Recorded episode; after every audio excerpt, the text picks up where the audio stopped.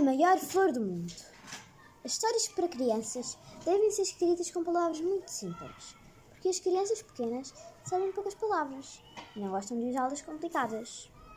Quem me dera saber escrever essas histórias, mas nunca fui capaz de aprender e tenho pena.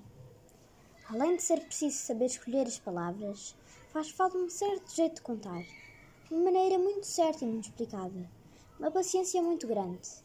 E a mim, falta-me, pelo menos, a paciência, do que peço desculpa.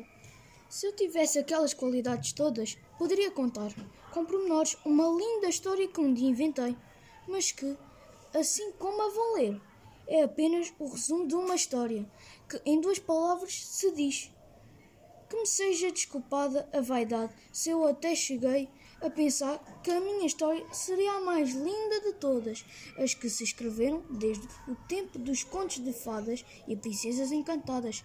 Há quanto tempo isso vai? Na história que eu quis escrever, mas não escrevi. Havia uma aldeia. Agora vão começar a aparecer algumas palavras difíceis, mas quem não souber deve ir ver no dicionário ou perguntar ao professor. Não se temam, porém, aquelas que foram das cidades não concebem histórias, nem sequer infantis. O meu herói menino tem as suas aventuras aprazadas, fora da sossegada, terra onde vivem os pais. Suponho que uma irmã, talvez um resto dos avós e uma parentela misturada, que não há notícia. Logo na primeira página sai o menino pelos fundos do quintal e de árvore em árvore como um pintacelo. Desce o rio ao rio e depois por ele abaixo naquela vagarosa brincadeira que, tempo, que o tempo alto, largo e profundo da infância a todos nós permitiu. Em certa altura chegou ao limite das terras até onde se aventura o sozinho. Dali para diante começava o planeta Marte. Efeito literário de que ele não tem responsabilidade, mas com que a liberdade do autor acha poder hoje aconchegar a frase. Dali para diante, para o nosso menino, será só uma pergunta, sem literatura: vou ou não vou? E foi. O rio fazia um desvio grande, afastava-se, e de rio eu já estava um pouco farto, tanto que o vira desde que nascerá.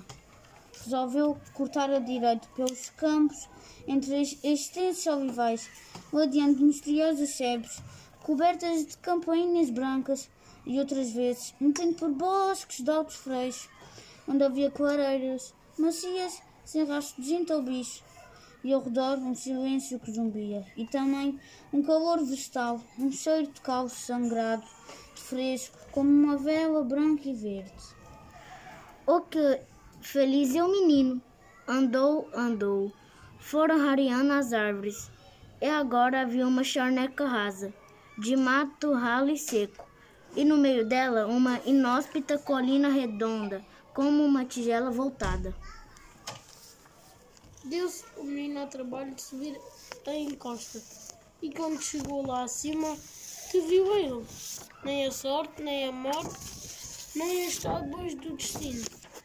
Era só uma flor mas tão caída, tão murcha, que o menino se achegou de cansado e como este menino era especial de história, achou que tinha de salvar a flor, mas que é da água. Ali no alto nem pinga. E cá por baixo só no rio. E esse que longe estava, não importa.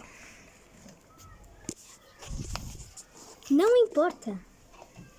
Desce um menino a montanha, atravessa o mundo todo, chega ao grande rio Nilo.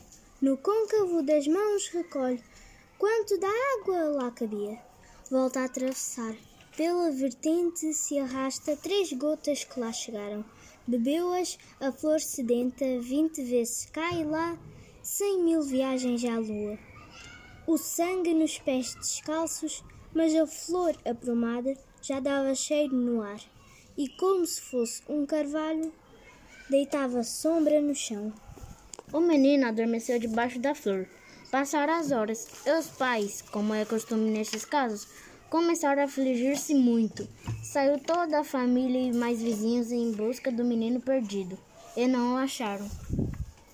Correram tudo, já em lágrimas tantas, e era quase o sol a pôr, quando levantaram os olhos e viram ao longe uma flor enorme que ninguém se lembrava que estivesse ali.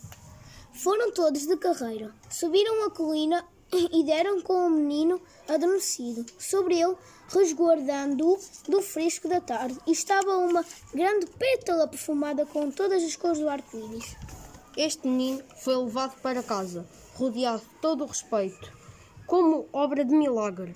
Quando depois passava pelas ruas, as pessoas diziam que ele saíra da aldeia para fazer uma coisa que era muito maior do que o seu tamanho, do que todos os tamanhos. E essa é a moral da história. Este era o conto que eu queria contar.